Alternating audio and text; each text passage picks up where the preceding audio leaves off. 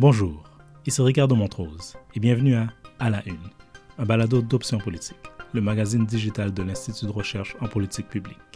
Chaque épisode, nous vous présenterons un article sur la politique publique canadienne publié sur notre site policyoptions.irpp.org/fr.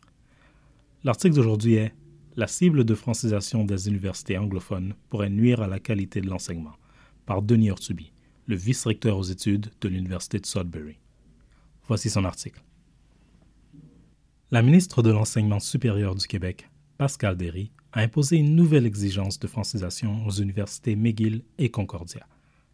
Dès 2025-2026, 80 des étudiants non québécois devront atteindre un niveau intermédiaire de français oral au terme de leurs études, tel que déterminé par l'échelle québécoise des niveaux de compétences en français.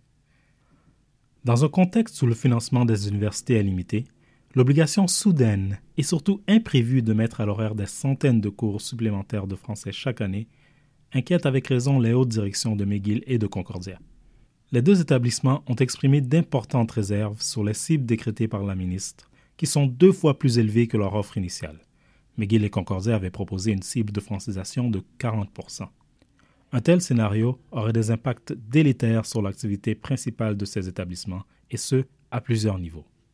D'une part, les universités visées seraient contraintes de réduire par centaines, et chaque année, le nombre de cours que les étudiants inscrits à leur programme devront compléter pour terminer leurs études pour les remplacer par des cours de français.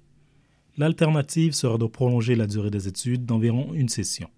On obligerait donc ces institutions à s'auto-saborder en sabrant dans la qualité de leur programme. Le seul choix qui leur resterait serait de déterminer quelle cohorte d'étudiants serait davantage pénalisée que les autres en devant prolonger leurs études avec un choix de cours appauvri de surcroît. Selon l'Université McGill, l'atteinte du niveau 5 à l'oral exige la réussite de 18 crédits de cours de français langue seconde. Ceci équivaut à plus d'une session universitaire à temps plein consacrée uniquement à des cours de français. Les universités McGill et Concordia devraient donc chaque année mettre à l'horaire une série de six cours de trois crédits de français langue seconde. Cette imposition de centaines de cours supplémentaires ne peut avoir qu'un impact important, altérant et délétère sur les opérations d'enseignement des deux universités. En effet, comme toutes les autres universités québécoises et canadiennes, McGill et Concordia disposent de budgets d'opération limités avec lesquels elles doivent composer lors de la planification de la mise à l'horaire annuelle de leurs cours. Par exemple, puisque le nombre total de cours est restreint par les fonds disponibles, on offre déjà des cours en rotation plutôt que chaque session ou chaque année, et on veille à ce que certains cours soient optionnels pour des étudiants de plus d'un programme. Bref, les universités se livrent chaque année à un jeu d'équilibriste entre un nombre insuffisant ou trop élevé de cours à l'horaire dans chacune des disciplines dans lesquelles elles offrent des programmes. Ce faisant, elles cherchent le nombre optimal de cours à offrir en fonction des coûts à savoir un équilibre qui permettra de satisfaire les besoins des étudiants avec le plus petit nombre de cours possible, et ce, afin d'être en mesure de boucler leur budget respectif. La programmation annuelle des cours est donc un exercice complexe, sur lequel repose en partie la qualité des études et la réputation d'un établissement universitaire. Chaque année, les étudiants doivent compter sur un éventail de cours obligatoires et optionnels en nombre suffisant pour terminer leurs études en trois ou quatre ans selon le programme. D'autre part, McGill et Concordia devraient nécessairement procéder à une réorganisation partielle de leur corps professoral, dont les premiers à en faire les frais seraient les chargés de cours.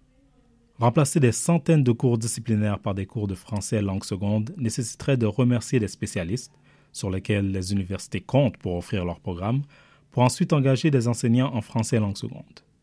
Par ailleurs, devant l'impossibilité d'offrir chaque année un nombre de cours suffisant dans certaines disciplines, et l'amputation des corps professoraux qui en découlerait, McGill et Concordia pourraient être contraintes de resserrer, voire suspendre l'admission à certains programmes. Cela est d'autant plus ironique que ces programmes ont été approuvés aux fins de financement par le gouvernement du Québec. Ces scénarios auraient un impact réputationnel majeur pour les deux universités, avec pour conséquence une diminution de leur capacité d'attirer des étudiants de partout au Québec et ailleurs au pays et dans le monde. Une répercussion que la ministre Derry n'a certainement pas envisagée. C'était Ricardo Montrose, lisant La cible de francisation des universités anglophones pourrait nuire à la qualité de l'enseignement. Un article de Denis Urtubi. Si vous avez aimé cet épisode, n'hésitez pas à nous laisser un commentaire sur la plateforme de votre choix. Pour en savoir plus sur le sujet abordé aujourd'hui, rendez-vous à policyoptions.irpp.org/fr. Ce sera tout pour le balado d'aujourd'hui. Merci d'avoir été à l'écoute.